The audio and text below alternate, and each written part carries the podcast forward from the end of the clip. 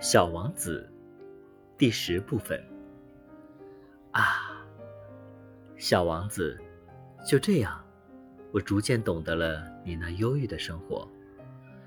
过去相当长的时间里，你唯一的乐趣就是观赏那夕阳西下的温柔晚景。这个新的细节是我在第四天早晨才知道的。你当时对我说道：“我喜欢看日落，我们去看一回日落吧。”可是得等着，等什么？等太阳落山啊！开始你显得很惊奇的样子，随后你笑自己的糊涂。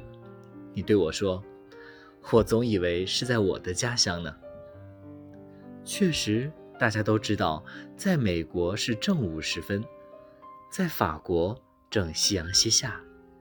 只要在一分钟内赶到法国，就可看到日落。可惜，法国是那么的遥远，而在你那样的小行星上，你只要把椅子挪动几步就行了。这样，你便可随时看到你想看的夕阳余晖。有一天，我看见过四十三次日落。过一会儿，你又说：“你知道，当人们感到非常苦闷时，总是喜欢日落的。”一天四十三次，你怎么会这么苦闷啊？小王子没有回答。